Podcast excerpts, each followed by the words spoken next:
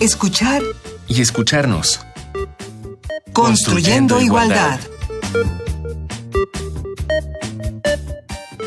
Esto es escuchar y escucharnos. Estamos construyendo igualdad. Bienvenidos, bienvenidas. Estamos en la quinta temporada de nuestro programa. Qué bueno que nos acompañan. Hoy vamos a hablar sobre el papel de las colectivas contra la violencia hacia las mujeres. Tenemos dos invitadas. Están con nosotros Cintia Nayeli Gamboa Luna, hola, hola, y Gema Liliana González. Y lo que queremos es que ellas se presenten y nos digan en pocas palabras algo de ellas mismas. ¿Quién comienza? A ver, Cintia. Sí, yo soy Cintia Gamboa, soy veracruzana, internacionalista, feminista y activista. Actualmente soy parte de dos organizaciones, una colectiva que es feminista, se llama Dignas Hijas, y un movimiento de jóvenes por la 4T que se llama Chinaca y en su parte feminista que se llama Chinaca Feminista. Actualmente laboro también en un refugio para mujeres y soy ex parlamentaria de la Ciudad de México. Muy bien, y Gema Liliana. Hola, mucho gusto. Bueno, pues yo soy feminista indígena, soy de Oaxaca, He trabajado pues bastante en temas de violencia contra las mujeres. Tengo maestría en estudios políticos y bueno, pues generalmente estoy dando acompañamiento a víctimas de violencia. Pues qué mejor que nuestras dos invitadas. Hablaremos hoy sobre las colectivas y su papel. La producción nos preparó para comenzar una cápsula. Vamos a escuchar cuáles son las cuatro olas del feminismo en la historia para entrar ya en materia.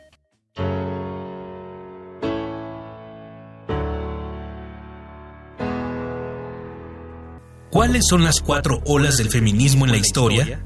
La primera ola feminista surgió a mediados del siglo XVIII en torno a la polémica sobre la naturaleza de la mujer y la jerarquía de sexos. Estas pensadoras indagaron acerca de la educación y los derechos de la mujer. Cuestionaron los privilegios masculinos afirmando que no son una cuestión biológica y o natural. Las autoras de referencia son Pauline de Barré, Olympe de Gouguet y Marie Wollstonecraft.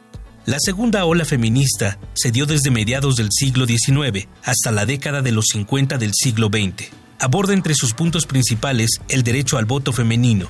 Además, las mujeres reclaman el acceso a la educación superior, critican la obligatoriedad del matrimonio y comienzan a liberarse en su aspecto físico. La tercera ola feminista llegó en la década del 60 y hay distintas opiniones respecto a su finalización. En este movimiento fueron fundamentales los anticonceptivos porque le otorgaron el poder del control de la natalidad y la liberación del goce sexual no atado a la reproducción, y el divorcio se hizo ley en muchos países. Las mujeres son candidatas reales en el mundo político, aunque su porcentaje es sensiblemente inferior al de los hombres. La cuarta ola feminista es la que vivimos en la actualidad y donde el activismo presencial y online cobran gran protagonismo plantea el fin de los privilegios de género establecidos históricamente hacia el hombre. Asimismo, repudia la violencia de género establecida en todos los ámbitos de la vida. Lo personal es político. La sororidad, concepto que habla de la solidaridad entre mujeres, es central. En cuestión de derechos, la lucha por el derecho a la interrupción legal del embarazo aparece aquí como otro punto clave. También nace el feminismo descolonial contra el predominio de la raza blanca como modelo de éxito social. Y hay una mayor unión con los movimientos LGTB, queer y de liberación sexual. Un eje ineludible fue el primer paro internacional de mujeres, llevado a cabo el 8 de marzo de 2018, inmortalizado como hashtag 8M. Información tomada de El Clarín, Entre Mujeres, sitio digital argentino. Pues hay por ahí la discusión de si estamos o no estamos en la, en la cuarta ola. Entonces ya nos darán ahorita su, su opinión, ya escuchamos las olas en la historia. ¿Y qué creen ustedes? ¿Estamos ya en la cuarta ola? Yo digo que sí. De hecho, creo que tiene características muy importantes la cuarta ola, que justamente se enfoca en que se articulan los movimientos feministas en contra de la violencia y aparte tiene otro tipo de sensibilidad, ¿no? Estamos hablando ya como un movimiento, bueno, el feminismo siempre ha sido internacionalista, pero ahora lo que tiene es que viene más como desde América Latina, desde las comunidades y se está ampliando hacia lo que antes se consideraba como un feminismo más de élite, más intelectual, más mainstream. Y aparte de esto, ¿no? Que decía de se articula más en torno a temas de violencia contra las mujeres, que antes siempre se ha retomado en, en otras olas, pero ahorita es como uno de los centros más importantes. Sí, siempre estaba como el debate de que si es la tercera ola extendida o si es la cuarta ola. Yo todavía no me defino, la verdad, si es la tercera extendida o la cuarta, pero sí creo que tiene características, como, como decía Gema, súper importantes. Además de eso, creo que la edad y el uso de redes sociales. El espacio digital se demostró que también es un espacio público en el que se ejercen violencias y del que se puede luchar contra el patriarcado. Entonces es una ola o un movimiento más en las calles y en las redes sociales, Más de la vida diaria, podríamos decirlo así, en vez de la academia, aparte digo de, la mm, presencia de la academia y del estudio de la misma. ¿Y cuáles serían los puntos centrales de este feminismo o de esta búsqueda en la cuarta ola o tercera ola extendida? Además de la violencia, ¿hay algo más? Yo creo que se identifica a la violencia no como un problema individual, sino como un problema estructural y sistémico, a lo que llamamos también patriarcado. El patriarcado se manifiesta en diferentes formas y en diferentes niveles. Y entonces justamente es lo que en este momento se está luchando o contra lo que se está luchando. Y creo que otra de las cuestiones, y es muy importante, es el derecho a decidir sobre nuestros propios cuerpos, porque el, cuerpo es un espacio también de dominación y de violencia, específicamente en el caso de pues, la búsqueda del aborto legal. Yo creo que también tiene esta sensibilidad de que parte mucho de los conocimientos que como mujeres ya y experiencias tenemos, ¿no? O sea, esto, por ejemplo, de nuestro propio cuerpo, nos podemos decir no solamente cómo nos vivimos a lo mejor, yo como universitaria, sino también cómo nos estamos viviendo como indígenas de una comunidad, como zapotecas, como mixtecas. Como la individualidad o la circunstancia de cada una. Sí, exacto. También es eso y creo que todo eso también se está conjuntando y se está hablando desde ahí. Y creo que esa es como una sensibilidad bien interesante de esta cuarta ola. Sí, justo eso, que ya no se habla de un feminismo, sino se habla de los feminismos. Se amplía el panorama porque no somos la mujer, somos las mujeres, somos diversas, somos heterogéneas, porque no existe una sola idea de lo que es ser mujer. Y creo que, bueno, dos de las corrientes como más importantes de esta cuarta ola es el feminismo indígena y el feminismo colonial, que justamente buscan hacer frente a la homogeneidad que se tiene o a la idea homogénea de un solo feminismo. Y mencionaste algo de la, de la edad. A ver, platíquenos, ¿quiénes están participando en esta cuarta ola? Pues yo sí veo que en el caso de México, veo que somos como más jóvenes. A mí me llama mucho la atención como, bueno, quiero platicarles como un poco de que yo me he especializado en estudiar movimientos contra la violencia que se dan en las universidades. Yo empecé a hacer este trabajo en el 2016 y eran como que los primeros scratches que se estaban haciendo dentro de la, en este caso de la UNAM. Dinos qué es un scratch. El scratch es, el scratch es una denuncia pública que se le hace a algún agresor. En este caso se ha hecho mucho agresores sexuales. Entonces, señalarlos, señalarlos y decir, y esto se da porque no hay una justicia institucional. O sea, las mujeres han ido a denunciar al Ministerio Público con las autoridades universitarias y entonces no han tenido la respuesta que han querido y entonces lo que hacen es realizar esta denuncia pública para ellas un proceso de sanación.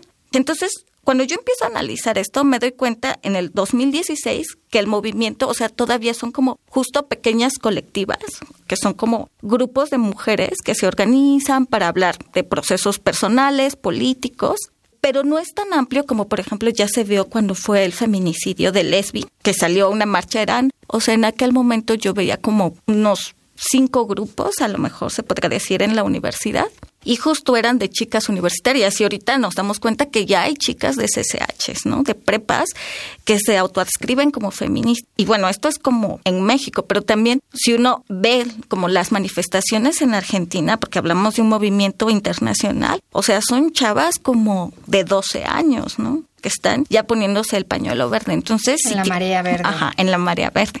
Sí, inclusive acá en México lo vemos en las marchas, lo vemos en los foros en los que se presentan. Ya no solamente vamos personas con licenciatura o personas con maestría, sino que también ya van niñas de prepas, niñas de 15 años, niñas de secundarias y que inclusive se te acercan. O sea, me ha tocado que yo llevo mi mochila con el pañuelo verde y que de repente se me acerca. Oye, es que yo sé que el pañuelo verde es sobre el aborto y me gustaría abortar, ¿no? ¿Me puedes dar información? Así, en el metro. Entonces estamos viendo en este, en este momento, no importa la edad, todas mujeres, todas identificando los problemas y las violencias a las que nos enfrentamos. Pues vamos con una sugerencia musical. Hoy tenemos una canción de Lucía Tachetti, Gritan Fuerte. Este es el sencillo más reciente de Lucía Tachetti. Ella es originaria de Bahía Blanca, Argentina. Vamos a escuchar la propuesta de Lucía.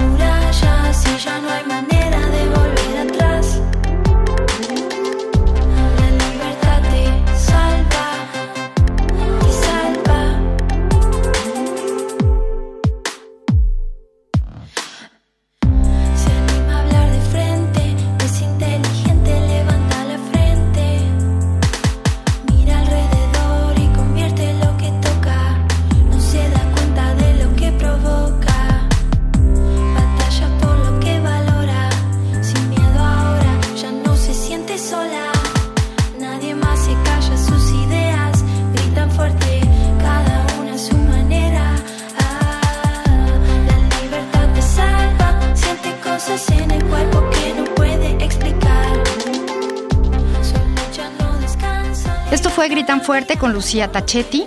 La libertad te salva, este es el mantra que maneja Lucía y lo repite a lo largo de esta pieza musical haciendo alusión a la nueva feminidad que busca romper con los viejos estereotipos. Por eso la elegimos, es un poco estas mujeres, estas mujeres pequeñas, grandes y, y de todas las edades que estamos en esta lucha. Y también con los nuevos estereotipos que van siendo impuestos, porque hay que estar alertas. Pues bueno, hablamos un poco de las colectivas. Gema dio una definición rápida, pero quisiera yo que nos enfocáramos un poco más en la definición. Hay una definición, o sea, supongo que cada colectiva tiene como sus afinidades y sus búsquedas, pero si yo les pregunto qué es una colectiva, ¿cómo me la definen?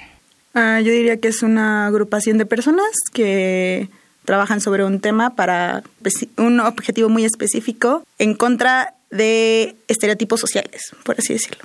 Yo diría que una colectiva es una organización social de mujeres feminista, porque antes se decía colectivo. El colectivo. El colectivo, pero justamente la, la colectiva, ¿no? Como la útera y etcétera, la mercada.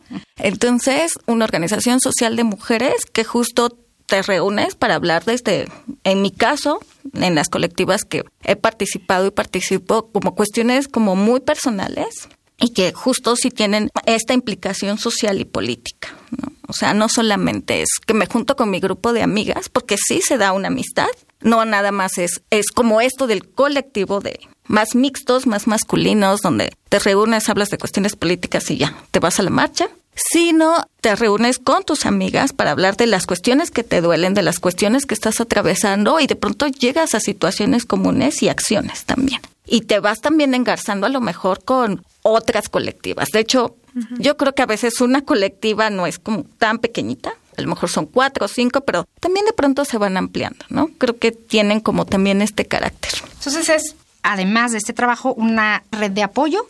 Se puede también definir como una red de apoyo.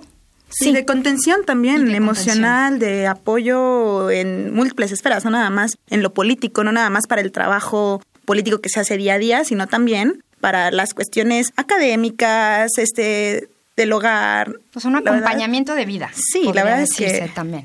Sí, son tus amigas. Igual y como amigas como que ya tienes una, un interés político, pero pues es otro tipo también de amistad.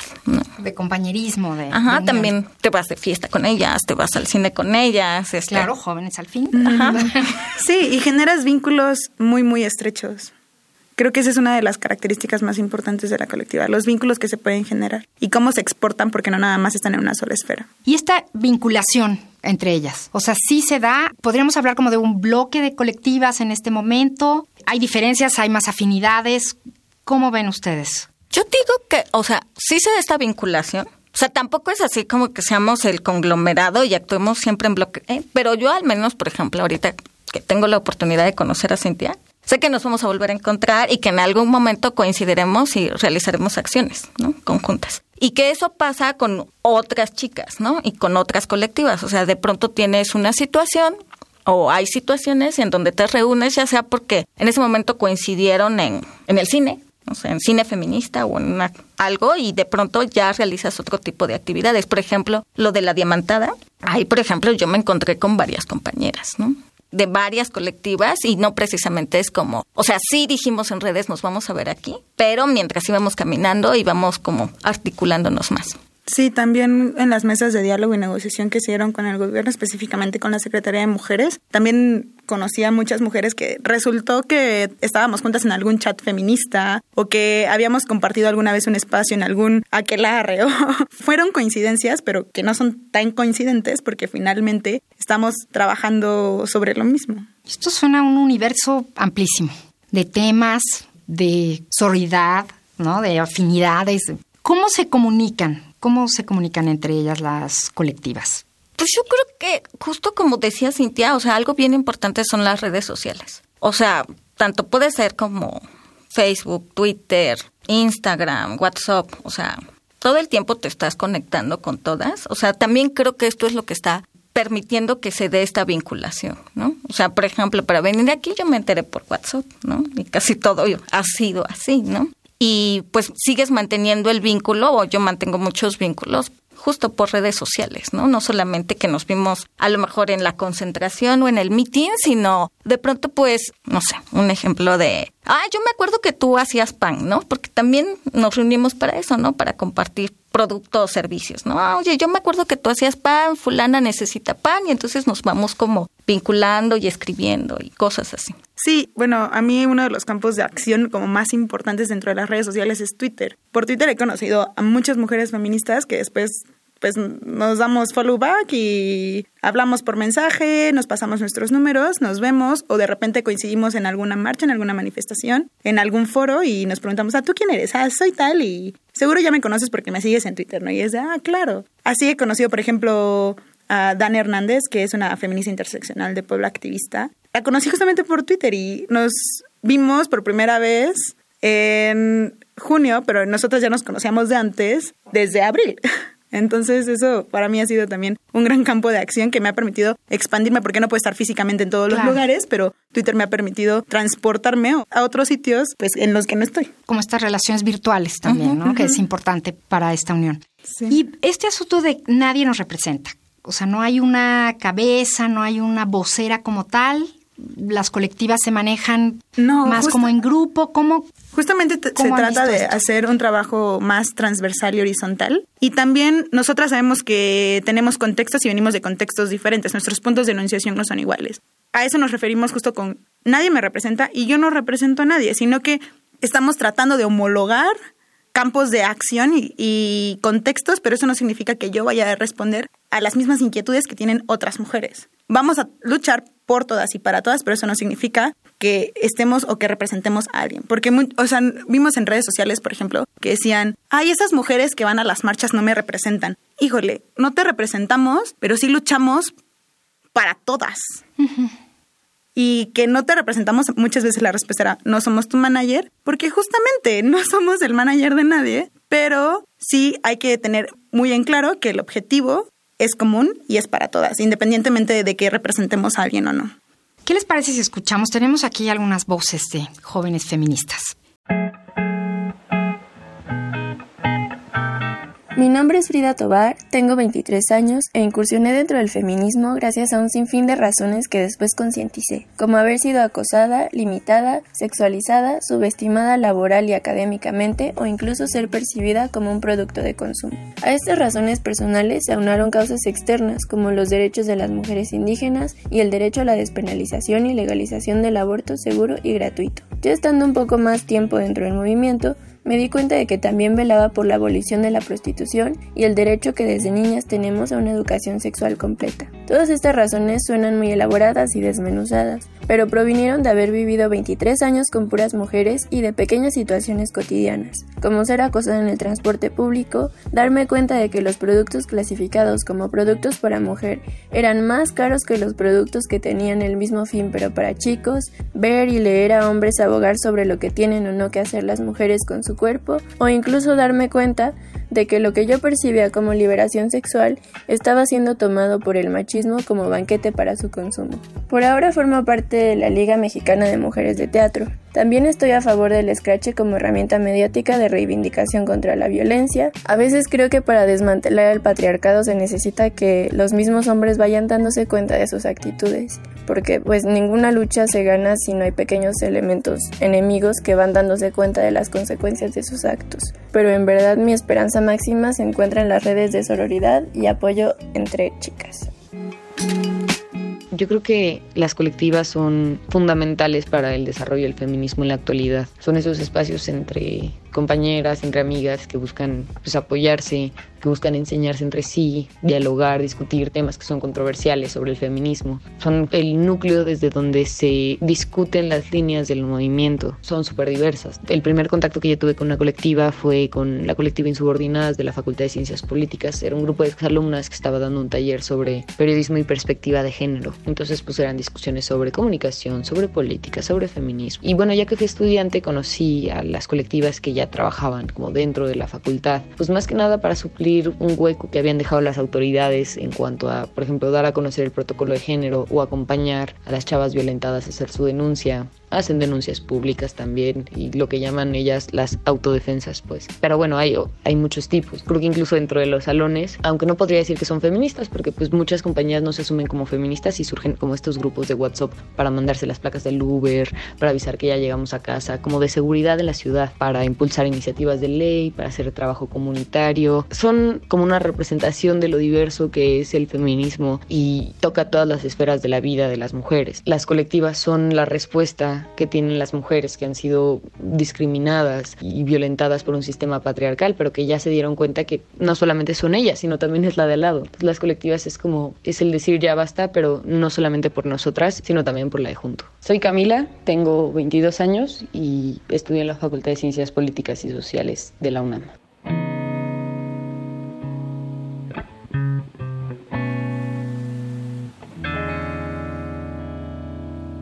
Seguimos en escuchar y escucharnos. Hoy estamos hablando sobre el papel de las colectivas contra la violencia hacia las mujeres. Y pues ya, casi se nos agota el tiempo. ¿Qué viene en esta lucha y en este trabajo para, para las colectivas? Creo que vienen más cambios, ¿no? A mí me da como mucha esperanza pensar en ahorita cuántas mujeres estamos en las calles, en las redes y en todos lados, en los espacios de trabajo, cómo hay incidencias sobre el trabajo que estamos haciendo las feministas. Entonces, creo que vienen nuevas formas de participación, nuevas estrategias, nuevas acciones. A mí, por ejemplo, esto de la diamantada a mí me encantó. Unos días antes de que se hiciera, bueno, unas semanas antes, estaba hablando con amigas de justo cómo nos encantaría utilizar justo el glitter, ¿no?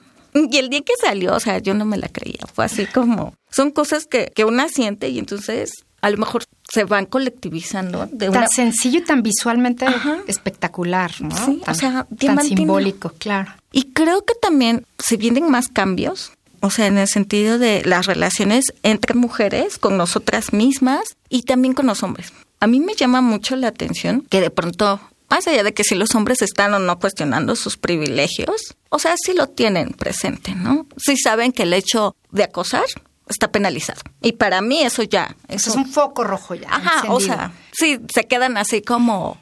No. Incluso en espacios fuera de la universidad, o sea, donde a lo mejor no es como tan feminista, o sea, saben que está mal. Saben que está mal y que no lo tienen que hacer y que a la primera los corren, ¿no? O al menos eso está en el discurso. Y creo que eso ya es algo muy, muy importante. También creo que en este futuro como Plus Parfait viene también nuevas formas de violencia, ¿no? Las cuestiones de la violencia digital que se están viviendo, o sea, también eh, creo que vienen otros mecanismos, o sea, y por lo mismo creo que vienen estrategias que vamos a ir construyendo. Sí, también ampliar ahora el panorama. Ya no solo es el acompañamiento con mujeres que sufren violencia, sino también la incidencia política, la incidencia legislativa. Y creo que es algo que hemos estado haciendo muchas colectivas últimamente. Mientras más vamos a incidir en la administración pública, cambiando las leyes, cambiando el sistema normativo, creemos que si eso se cambia, no tiene que haber un pretexto de decir, ay, es que no me dijeron que no lo estaba haciendo, o ay, es que yo no sabía. Justamente es, claro que lo sabías y además está penado lo que estás haciendo, ¿no? Justo lo que está diciendo Gema. Y además creo que es algo muy importante generar un feminismo popular, generar un feminismo que le haga sentido a las mujeres que son amas de casa, a las trabajadoras del hogar, a mujeres que trabajan en el metro, a mujeres que están en espacios periféricos, no solamente de la Ciudad de México, sino en otros estados de la República. Generar un feminismo con el que se sientan identificadas las mujeres. Y creo que decirles que las pequeñas luchas que están haciendo ellas desde sus hogares, diciéndole a sus esposos, lava el traste que utilizaste, por favor, porque yo no soy una persona que te tiene que lavar el traste, ni siquiera eso. O sea, ser mujer no significa que tengo que lavar los trastes. Claro, compartamos. Exacto, ¿no? Que también esas son formas de ir eliminando estas jerarquías en donde el hombre está por encima de la mujer y en donde se van como difuminando estas violencias. Y creo que decirles, eso que estás haciendo es una lucha a favor de los feminismos, a favor de las mujeres, de todas las mujeres, es muy importante también para que ellas se sientan dentro y parte del movimiento. Ahorita que mencionabas eso, me quedé pensando que uno de los cambios también tiene que ver, o sea, yo platico con compañeras, o sea, no feministas, y que también dicen, no quiero tener hijos y no me quiero casar, no quiero tener pareja o dejé a mi pareja justo porque no estoy dispuesta a tolerar este tipo de tratos, a que no sea cariñoso conmigo, a que me impida esto. Entonces, de pronto vivir como la soltería. Sí, y que eso no significa que vas a ser menos mujer por no querer tener hijos o por no querer casarte. Pues bueno, yo me quedo con este universo de mujeres. Claro que con ustedes dos, mujeres jóvenes, mujeres valientes. Y con este universo de mujeres que me, me parece un tapiz de muchos colores, de muchas mujeres diversas, cada una en su lucha y en su vida diaria. Estas mujeres que nos vamos uniendo, nos vamos entretejiendo en estas redes. Mujeres informadas, activas y valientes. Gracias. Gracias. Mujeres que conforman las colectivas. Y esta cuarta ola del feminismo, o no. Veremos. En esta temporada, recordarán ustedes que estamos proponiéndoles ir armando un glosario. La palabra del día es sororidad. Hemos hablado de ella anteriormente, pero hay que buscarla. Nos quedamos con la sororidad. Participamos en este programa, primero que nada, nuestras invitadas, muchas gracias, Cintia Nayeli Gamboa Luna y Gema Liliana González. Muchísimas gracias por acompañarnos. No, ustedes por la invitación. Sí, muchísimas gracias. Y en escuchar y escucharnos participamos en la coordinación Ana Moreno, en las redes sociales del CIEC Jorge Hernández, en la asistencia de producción Carmen Sumaya, en la operación técnica Violeta Torres, en la producción Silvia Cruz Jiménez y aquí en los micrófonos María Amalia Fernández. Los esperamos la próxima semana. Seguimos construyendo igualdad, escuchar y escucharnos. Radio UNAM y el Centro de Investigaciones y Estudios de Género presentaron Escuchar y escucharnos. Construyendo, igualdad. igualdad.